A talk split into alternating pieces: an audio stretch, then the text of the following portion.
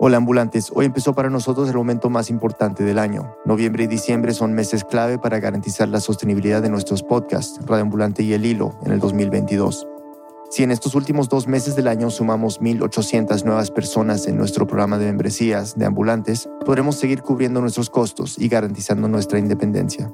Y tenemos una buena noticia. Fuimos seleccionados para participar en Newsmatch, una beca que apoya organizaciones periodísticas sin ánimo de lucro como la nuestra.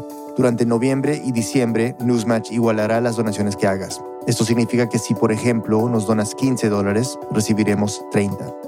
Súmate hoy a Deambulantes y haz que tu apoyo tenga ese doble impacto. Para donar, visita radioambulante.org slash deambulantes. Y desde ya, muchas gracias. Esto es Rambulante desde NPR. Soy Daniel Alarcón. Mi tío era un hombre delgado, alto, yo siempre lo vi alto. Ella es Claudia Platarrueda, es colombiana y está hablando de su tío Peter, Pedro Pablo Vanegas, el hermano mayor de su mamá. Peter era carpintero, le faltaba una mano por un accidente en su trabajo y tenía una prótesis en la pierna, pero esa es la última imagen que se le viene a la memoria a Claudia cuando piensa en él como yo lo recuerdo, era un hombre atractivo, tenía una disposición corporal que lo hacía ver muy elegante. Claudia creció en los años 70 en una ciudad al nororiente del país que se llama Bucaramanga, y uno de los recuerdos más claros que tiene de su infancia son las visitas de su tío Peter. Él murió en 2013, pero toda su vida estuvo en un pueblo lejos de ahí. Claudia nunca fue cuando era niña porque no era fácil llegar hasta allá, era él quien viajaba de vez en cuando a donde su familia y siempre lo recibían con mucho cariño. Yo lo veo a él llegando a la casa, abrazándonos, un abrazador compulsivo. Era muy, muy, muy afectivo mi tío, muy afectivo. Era como un personaje con su propio carisma y inteligente y, hábil, digamos, con, en la conversación. En 1988, Claudia empezó a estudiar antropología en Bogotá Cinco años después, cuando ya estaba cerca de terminar la carrera, viajó con su familia de paseo a Suaita, el pueblo de donde son sus papás. Peter también fue con ellos. Una tarde después de almorzar, se reunieron todos al lado de un río para bañarse y pasar el rato. Los hermanos mayores de Claudia empezaron a preguntarle a Peter por su vida. Para ese momento, él tenía 66 años. Claudia, que tenía una cámara fotográfica que llevaba a todas partes, empezó a tomar fotos y a enfocar a Peter con el lente.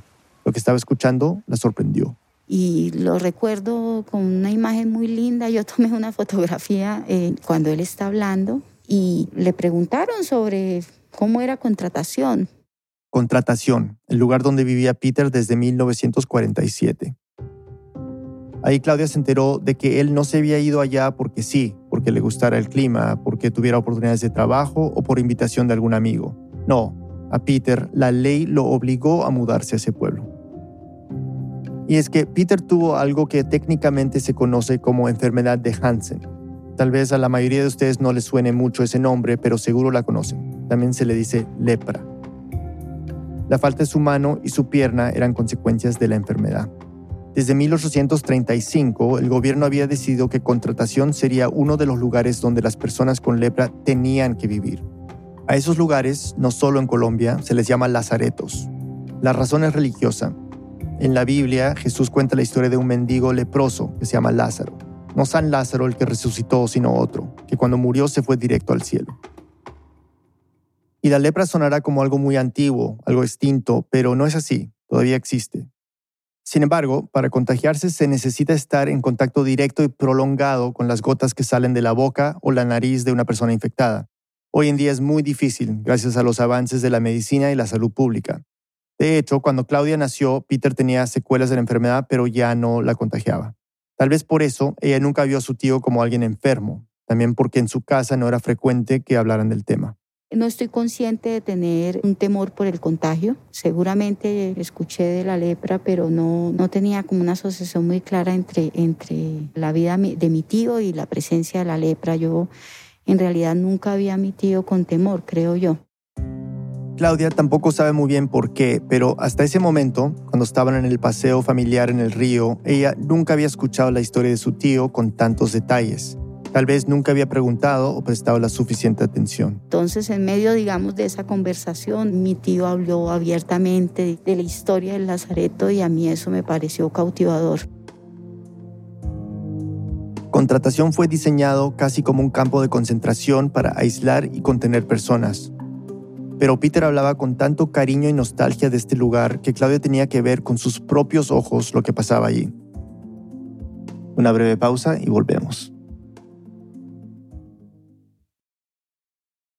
Estamos de vuelta en Radio Ambulante. Juan Andrés Rodríguez, antropólogo colombiano, nos sigue contando. Claudia se interesó tanto en el tema de la vida de su tío en contratación que decidió hacer un estudio académico al respecto. Pero, como suele pasar con este tipo de investigaciones formales, antes de viajar a contratación, debía entender la enfermedad y su historia. En 1997 empezó a recoger documentos. Y, digamos, me enfrenté a la Biblioteca Nacional donde había tanta riqueza bibliográfica que yo me volví, casi que me daba angustia porque había demasiados materiales y, y no podía entender qué era eso. Estaba abrumada. Eran cientos de años de historia en leyes, reportes, investigaciones, crónicas, novelas, poemas, obras de teatro, películas e incluso canciones.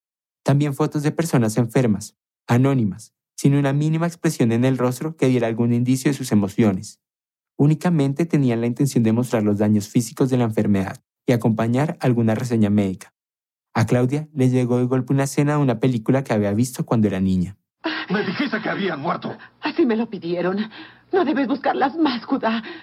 Hazlo por ella. Yo sí recuerdo el leproso de la cueva que salía en la película de, de la Biblia en la Semana Santa. O sea, ese es como el referente más claro que yo, que yo recuerdo. Ya vienen. Judá, ámalas de la manera que necesitan ser amadas. No las mires. Que, que sea como si nunca las hubieras visto. Por favor, Judá. Lo que Claudia recuerda, lo que la marcó, es la imagen de estos personajes a la entrada de una cueva, con la poca piel que se les ve roja, irritada. Los hombres en harapos, tapándose la cara, con los muñones tapados y ni siquiera viéndose las llagas, pero uno lo que asume es que hay llagas, ¿cierto? Pululantes abajo. Y las fotos que estaba viendo se acercaban bastante a ese recuerdo. En ese momento, Claudia empezó a ver una gravedad en la enfermedad que nunca mostró su tío. Era como otra historia de la lepra, una paralela, una historia terrible de discriminación y segregación. Y eso le aumentó la curiosidad de entender a su tío y lo que sucedía en contratación. Así que decidió empezar por tratar de comprender lo básico, qué es la lepra, cómo se contagia y cuáles son sus efectos.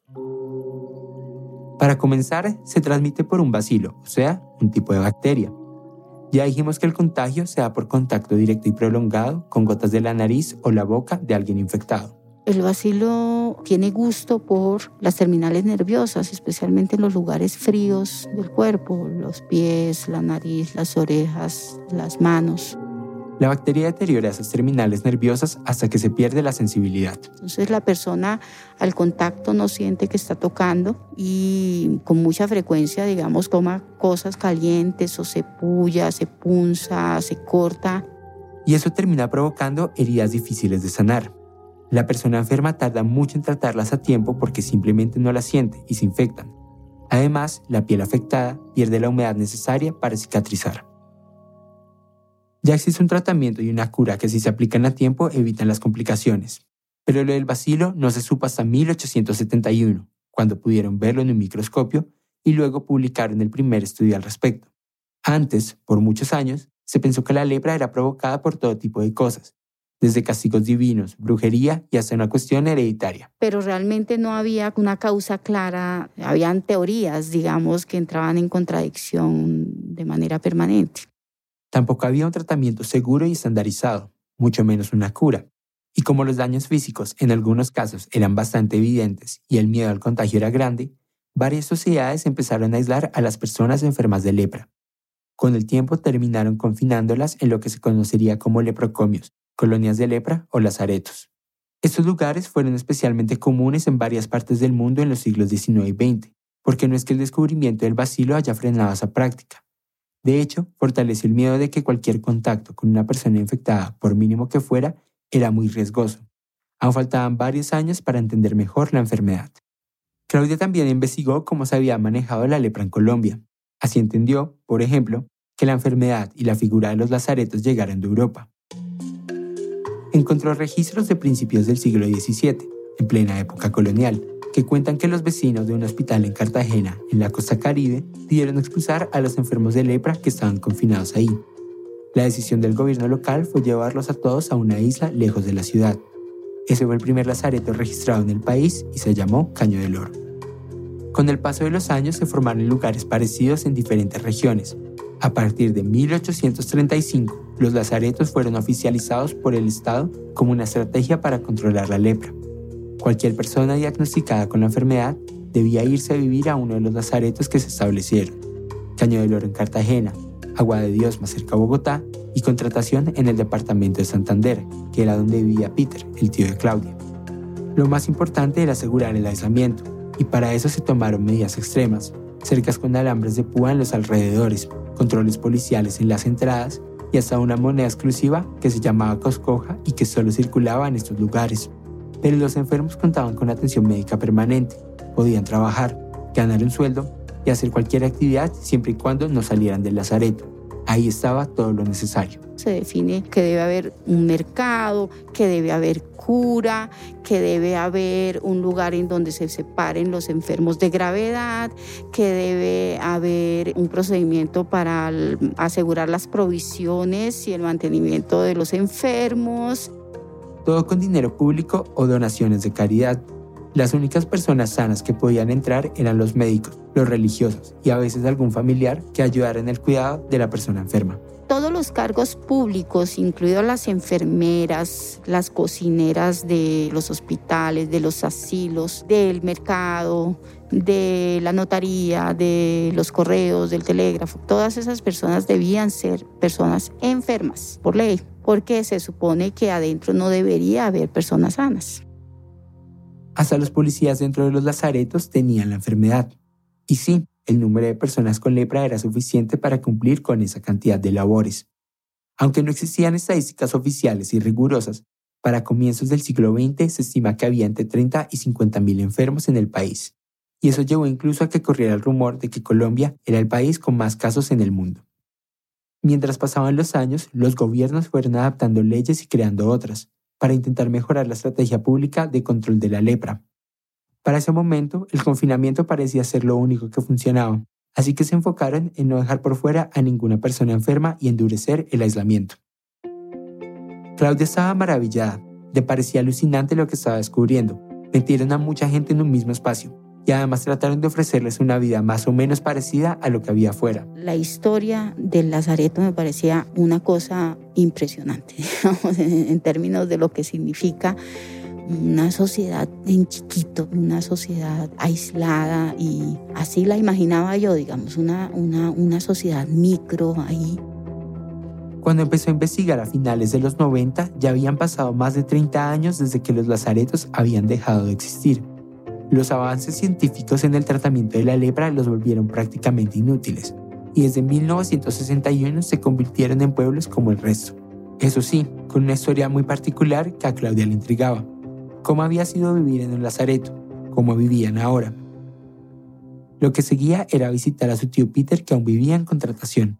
Ahí había una fuente de información muy valiosa ya habiendo leído sobre qué era la lepra, digamos, con una idea del contagio y de todas estas cosas, en el diciembre de 1997 viajo a contratación sin que ni siquiera mi tío supiera que yo tenía interés de trabajar en ese tema. Para llegar a contratación hoy en día, el trayecto es de más de cinco horas desde Bucaramanga, donde creció Claudia. Pero en 1997, cuando ella fue por primera vez, casi que no existía una vía y la gente se podía tardar mucho más en el viaje. Eso, claro, si las condiciones del tiempo eran óptimas. Ir a contratación implicaba coger varios carros eh, hasta la carretera principal, después desviarse y ir a su suerte porque, eh, digamos, esta es una, una región húmeda, lluviosa y es muy frecuente que la carretera no le diera a uno permiso de entrar tan fácilmente. La primera vez que Claudia fue se tardó 18 horas, porque el bus se va a mitad de camino. Pero al final, ningún estrés, malestar o incomodidad que le hubiera producido el viaje le dañó esa primera impresión que tuvo. Era un pueblo muy bello, las calles eran empedradas y eso lo hacía pintoresco. eran casas de alar, de tejados, de barro, había murales pintados en las casas. Habían pasado casi cuatro años desde la última vez que vi a Peter pero la recibió con la misma calidez y familiaridad que le mostraba cuando él iba de visita, aunque sí hubo algo que la sorprendió. Me recibió, me mostró su casa, eso me llamó la atención. Él no vivía entonces en un hospital. No, no vivía en un hospital. Era solo una de las muchas sorpresas que le esperaban a Claudia en contratación. Ya volvemos.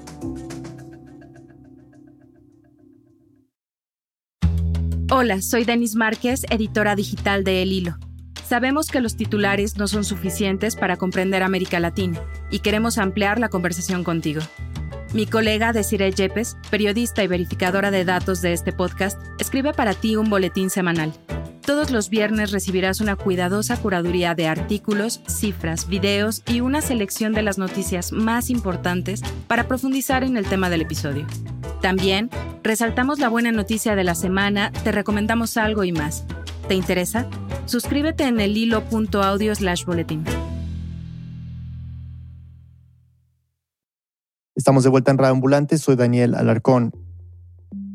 Antes de la pausa, Claudia Platarrueda imaginaba contratación, lugar donde vivía su tío Peter, como un hospital lleno de enfermedad, muerte y desolación. Pero en realidad, aunque la lepra estaba y era la razón por la que existía este lugar, la gente trabajaba, se movía por todas partes, había bares, cafeterías, colegios. En otras palabras, había vida. Para mí, desde el primer día, esa ambigüedad fue demasiado develadora. Es decir, ¿cómo es posible que la lepra, de la que tenemos un temor tan abigarrado, digamos, unas ideas claras como de putrefacción, de contaminación, y yo llego a contratación y me doy cuenta que allá la vida circula y está contaminada de lepra por todas partes. Ahora tenía muchas más preguntas para hacerle a su tío Peter. Andrés nos sigue contando. Si bien lo que más le interesaba a Claudia era la historia de contratación, Peter, como todas las personas con lepra, tuvo una vida antes de su enfermedad y estaba ansioso por contarla. Nació a finales de los años 20 y llegó muy chiquito a una finca de Suaita, en el departamento de Santander. Su mamá, o sea, la abuela de Claudia, se llamaba Dolores Vanegas y trabajaba ahí como cocinera de los empleados. Dolores tuvo una relación a escondidas con el dueño de esa finca y tuvieron cuatro hijos.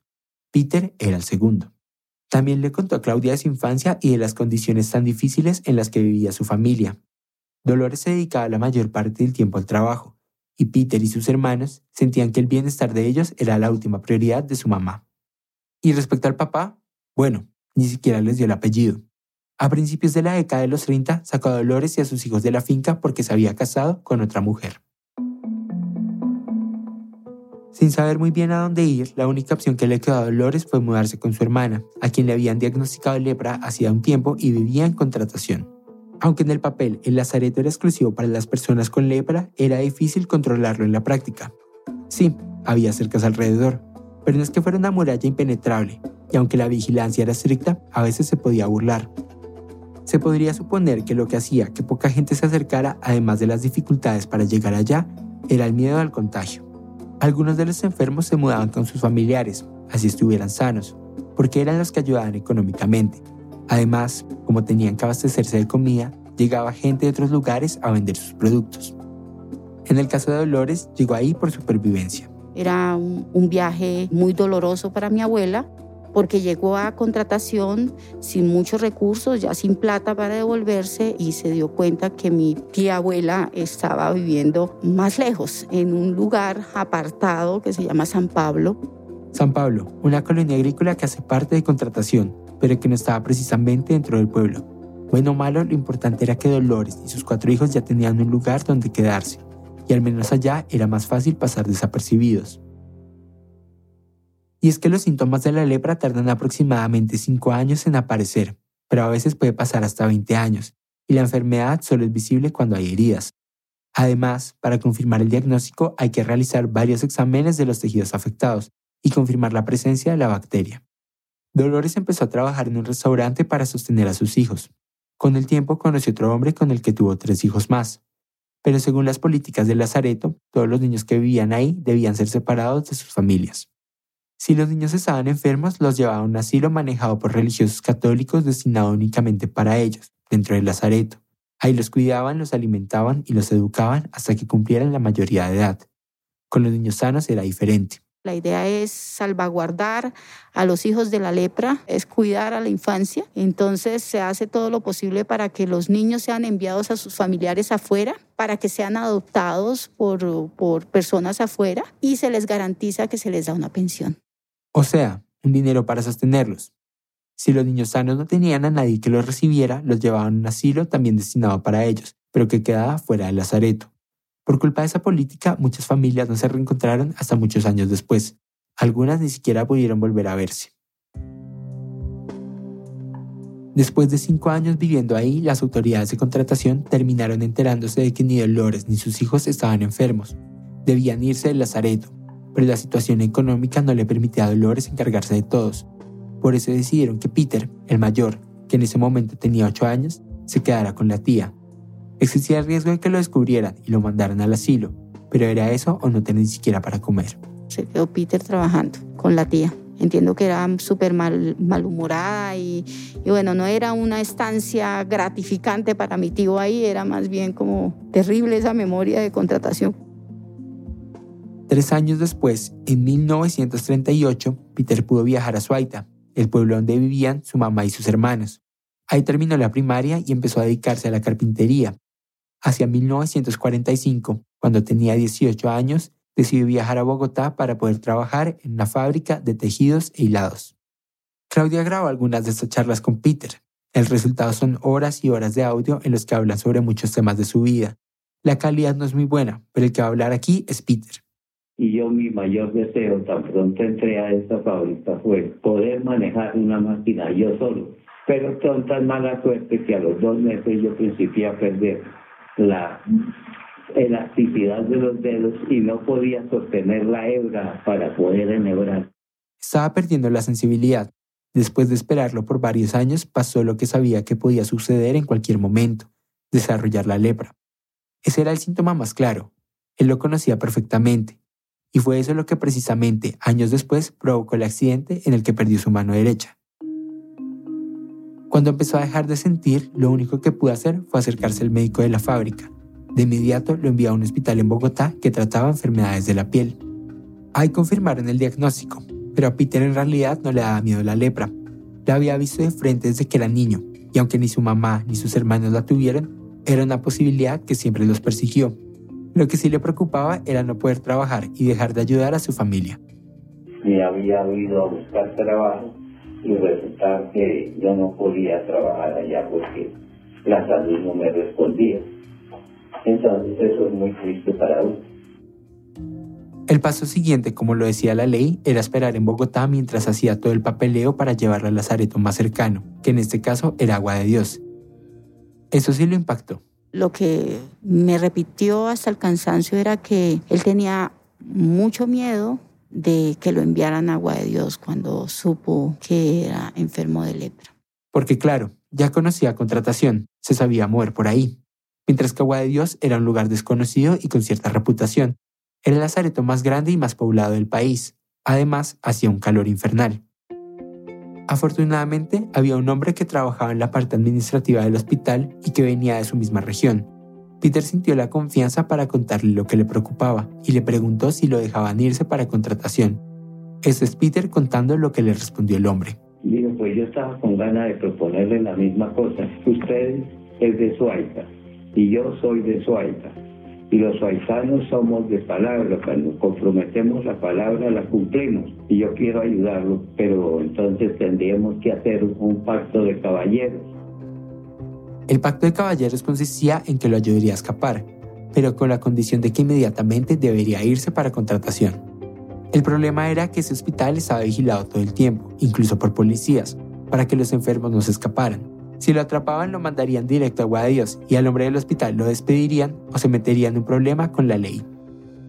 Peter aceptó inmediatamente. Quería irse en ese instante, pero el hombre le pidió paciencia. Le dijo que él volvería el siguiente domingo muy temprano, y una vez ahí, mandaría a uno de los policías que cuidaba esa habitación por unos cigarrillos.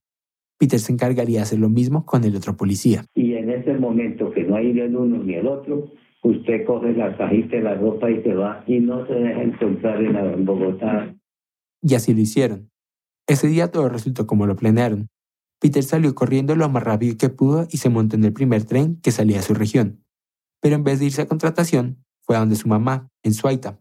Como no tenía áreas visibles, tal vez podía pasar desapercibido y llevar su vida como si nada. Su mamá lo recibió sabiendo de la lepra, pero le apoyó en su idea de quedarse ahí. Peter decidió retomar la carpintería y para controlar la enfermedad, el hombre del hospital le había regalado unas inyecciones de chalmugra, que era lo que se usaba en ese momento como tratamiento. Es un aceite sacado de una planta originaria de la India que se inyectaba y que era muy doloroso, digamos, en su aplicación. Pero esas dosis de chalmugra no le iban a durar para siempre. Por eso Peter tenía que asegurarse de no desperdiciar ni una gota. El problema era que se las había dado de forma clandestina. Era un medicamento que solo se usaba en hospitales que trataban la lepra. Así que para aplicarlas, Peter buscó al farmacéutico del pueblo y acordarle un pago sin que nadie se diera cuenta. Aunque en esa época el chalmugra era lo único que parecía controlar la lepra, no era un tratamiento definitivo y tenía efectos secundarios serios. Sí, atacaba directamente a la bacteria, que era la prioridad para los médicos, pero las heridas en la piel se hacían más graves. Era una contradicción porque podía curar la enfermedad, pero a un costo muy alto. En todo ese proceso de aprendizaje de los agentes médicos sobre cómo curar la lepra, es que las personas se deformaron en una gran medida la cura era más interpretada como un deterioro. Aún así, era lo que había en ese momento y Peter creía en el tratamiento médico. A mí me aplicaron mucha chalmugra y yo deseaba enormemente quitarme la enfermedad de Y la tomé con todo el gusto con toda la gana. Y no me puede decir nadie que yo hice mal en eso. Luego de un tiempo empezaron a aparecer las consecuencias del chalmugra. Empecé a sentir eh, que la vista que me, se mermaba, que me sentía mal del cuerpo. Ya tanto tomar eso diariamente, yo la tomaba con insistencia y eso, pero la, la lepra no se me quitó. La lepra no se le quitó, sino que se hizo más visible, y las heridas trabajando como carpintero eran frecuentes. Así pasó casi dos años racionando las dosis de chalmugra que le dieron en Bogotá. Cuando se acabaron, buscó al farmacéutico y le pidió ayuda para conseguir más, pero el hombre no reaccionó como Peter esperaba. Y él enseguida se fue donde el alcalde me denunció que yo era enfermo de lepra. El alcalde me llamó, me dijo, eh, ¿usted cómo se llama? Dije Pedro Pablo Anegas. Usted es enfermo de lepra. ¿Usted cómo lo sabe? Dijo, no, me lo dijeron. El martes próximo lo mando para contratación con dos policías. Seguir huyendo no tenía mucho sentido, y así quisiera ya no tenía lugar a donde ir. Entonces Peter llegó a la casa de su mamá y le contó la situación. Ella empezó a llorar. Yo le dije, mire, eso no lloremos ni nos pongamos a entristecernos porque lo que hay que hacer, hay que hacerlo. Lo mejor era irse antes de que fueran los policías a sacarlo esposado de la casa. Así evitaban un escándalo y una investigación que muy seguramente iba a afectar al señor del hospital que lo ayudó a escapar. Mi abuela tomó la determinación de que se fuera solo, le empaquetó un fiambre y él salió corriendo para contratación. Peter llegó a contratación por segunda vez en su vida, pero no a las afueras como cuando era niño. No quiso volver a ver a su tía, porque, por un lado, vivía lejos de ahí, y por el otro, la experiencia cuando se quedó con ella no había sido la mejor. Ahora, con 20 años, le aplicaron el procedimiento que se hacía con todas las personas enfermas que llegaban al lazareto. A mí me quitaron la cédula aquí, la tarjeta de identidad. Me la quitaron acá, en el sanatorio. Y me dieron la cédula de enfermo. La cédula de enfermo, que era como un desplegable. En ese documento aparecían los datos principales de la persona, nombre, lugar y año de nacimiento y foto. También dejaba bien claro que la persona tenía lepra y el tiempo que llevaba de tratamiento. Con eso se podía, según la legislación de la época, hacer un seguimiento del desarrollo de la enfermedad de cada persona. Pero más allá de eso, con ese documento no podían votar. Tampoco podían hacer trámites legales fuera del lazareto. Básicamente, dejaba a estas personas sin derechos civiles. A Peter lo llevaron al albergue de hombres del hospital, lo examinaron y le hicieron todo tipo de pruebas clínicas. Después le tomaron fotos, fotos muy parecidas a las tantas que vio Claudia en los archivos cuando empezó su investigación, estas imágenes iban a la historia clínica de cada paciente y ayudaban en los estudios que se hacía para encontrar una cura. Bueno, esa era la justificación de los médicos, pero en realidad nunca les preguntaban a estas personas si estaban de acuerdo. Tampoco era una obligación legal tener ese tipo de consideraciones éticas. Apenas ponían un pie en el lazareto, los enfermos dejaban de ser ciudadanos comunes y corrientes y se convertían en objetos de cuidado permanente, de riesgo y de estudio. Años después, Claudia le preguntaría a su tío Peter lo que tal vez a esos funcionarios de Lazareto no se les pasó por la cabeza. ¿Cómo se sentía usted como persona pues cuando le estaban tomando esas fotos? ¿Sentía algo particular? Uno se siente como, como un animal raro. Uno se siente raro es por eso, porque le están tomando anomalía de su propio cuerpo. Algo que no está bien en su propio cuerpo. No se escucha muy bien, así que repito lo que dice Peter. Uno se siente como un animal raro. Uno se siente raro porque le están tomando anomalías de su propio cuerpo, algo que no está bien en su propio cuerpo. A Peter lo dejaron en el albergue, ahí tenía que vivir. Recordemos que según la ley todos los enfermos de lepra tenían derecho a vivienda, alimentación y cuidados médicos. Incluso les daban un subsidio mensual. Lo que se llama ya la guayaba, que es un sueldo por incapacidad, una ayuda mínima para la alimentación, para el lavado de la ropa y para el arriendo. No era un sueldo completo, pero ayudaba a cubrir las necesidades básicas. Aún así, Peter, que tenía 20 años y se sentía lleno de vida, no quería quedarse quieto, y mucho menos ahí. El albergue tiene la particularidad de ser un sitio para las personas que están disminuidas en términos de su posibilidad de movilizarse y de trabajo y demás, y él es un hombre acostumbrado a trabajar. Peter pensó en opciones de trabajo. Sabía, por ejemplo, que en el asilo de niños enfermos les enseñaban carpintería. Entonces habló con las autoridades del Lazareto. Como todo lo controlaban, tenían que autorizarlo para trabajar con las máquinas. En 1950 logró que lo dejaran mudarse del todo. Ese asilo, digamos, está al interior del Lazareto. Entonces él está adentro del Lazareto, pero viviendo con los niños y paulatinamente ejerce como profesor no oficial de carpintería. Ya tenía trabajo y un lugar más cómodo para vivir, aunque eso no evitaba que sintiera el aislamiento. Él ya había vivido en contratación, y a pesar de que en ese entonces tenía que hacerlo un poco a escondidas, se sentía más libre que como se sentía ahora. Habían pasado tres años, pero aún no lograba acostumbrarse completamente a lo que significaba estar en un lazareto como enfermo. Cada vez se le parecía más a estar condenado a una cadena perpetua. Yo era muy desesperado por la soledad de la parte de la familia.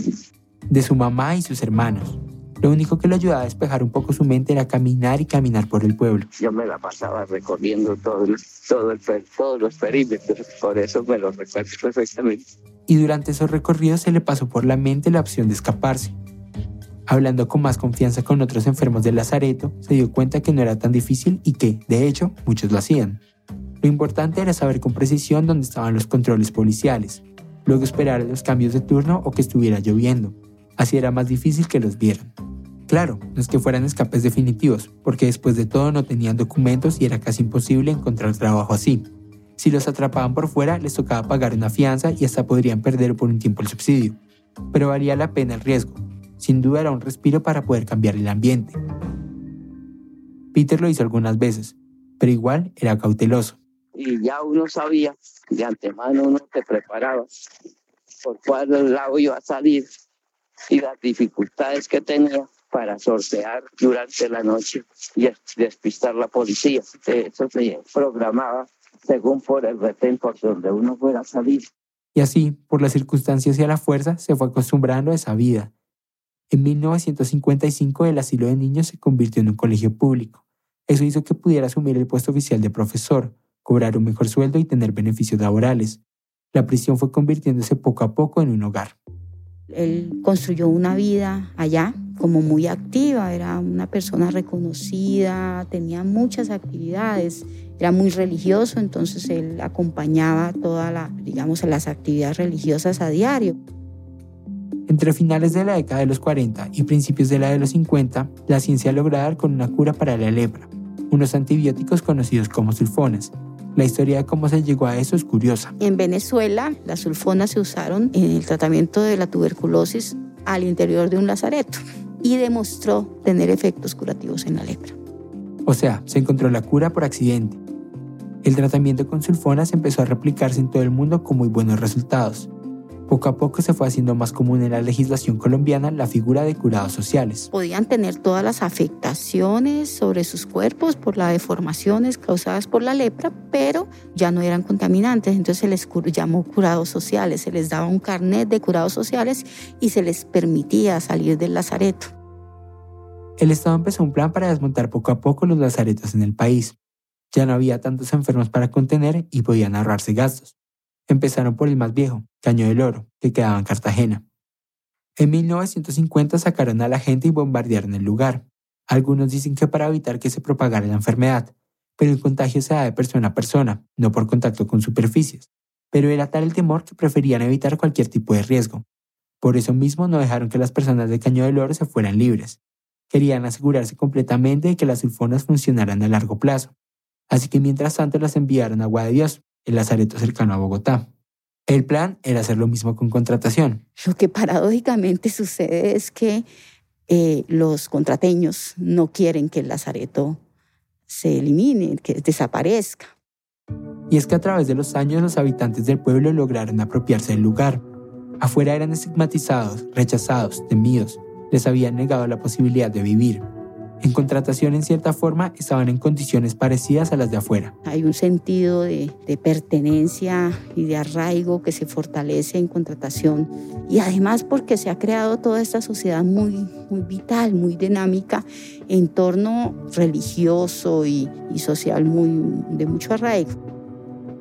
La resistencia de los habitantes permitió que contratación se mantuviera como venía hasta 1961 cuando ya definitivamente el gobierno decretó el fin de los lazaretos en Colombia. Un año después, Contratación se convirtió oficialmente en un pueblo, y con Agua de Dios pasó lo mismo en 1963. Como muchos de los enfermos no tenían las herramientas para buscar su propio sustento, el gobierno decidió mantenerles el subsidio mensual. También les devolvió los derechos civiles y políticos. Eso incluía la posibilidad de moverse libremente por todo el país. Aunque muchas personas decidieron irse de contratación, algunas nunca se fueron y otras terminaron regresando y quedándose definitivamente. Estos curados sociales volvieron al lazareto porque habían tenido recaídas en la enfermedad o no habían sido aceptados en sus lugares de orígenes y tenían que volver al lazareto donde tenían unas mejores condiciones de vida. Peter, por ejemplo, nunca se fue. Ya tenía su vida más que hecha en contratación. Con el tiempo se fue a una casa que alquiló y ahora, sin restricciones, la familia lo empezó a visitar. Incluso su mamá se fue a vivir con él. Mi tío siempre tuvo la intención de responder por mi abuela y llevó a vivir allá a su hermano menor porque también, digamos, era su responsabilidad. Claudia nació unos años después, en 1969. Para ese momento Peter ya visitaba su casa con frecuencia y en su mente empezó a formarse esa imagen que tanto recuerda. Su tío abrazándola a ella y a sus hermanos y sentándose a conversar de todo tipo de cosas. No solía hablarles más de contratación.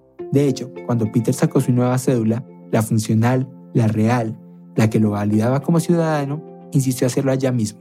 Yo quise que fuera de contratación porque esta contratación me abrió muchas puertas. Entonces necesito conservar eso. En 1977 se jubiló de su cargo como profesor, pero no dejó toda la carpintería ni sus actividades en el pueblo. Siguió con su proyecto personal de ayudar en la rehabilitación social de los enfermos de lepra y conseguir las oportunidades laborales. Para Claudia, conocer la historia de su tío y estar en contratación le hizo cambiar las imágenes equivocadas que tenía sobre la lepra. Pero más allá de eso, le dio un vuelco a lo que durante años había entendido por salud y enfermedad anomalía y normalidad. Eso fue lo que la lepra me regaló, la idea de que la enfermedad es parte de la vida, todas las formas de cosas que se conciben como anómalas en realidad son parte de la vida. En 2013, a los 86 años, Peter murió de cáncer de estómago. Claudia sospecha que el chalmugra y tantas sulfonas que tomó hicieron que se le desarrollara el cáncer. Al entierro fue mucha gente del pueblo y ahí recordaron, con mucho cariño, diferentes momentos de la vida de Peter. Yo siento que no sentimos un dolor, sino todo lo contrario, como la experiencia de haber vivido con él, acompañado una vida plena. Y ese es mi recuerdo de él, de una vida muy, muy, muy, muy plena. Plena, sí, porque lo cierto es que Contratación se había convertido en su lugar seguro. El único lugar donde tanto a él como a los otros enfermos no los iban a rechazar para Peter habían sido más de 60 años de una vida aislada, confinada, pero no por eso perdida.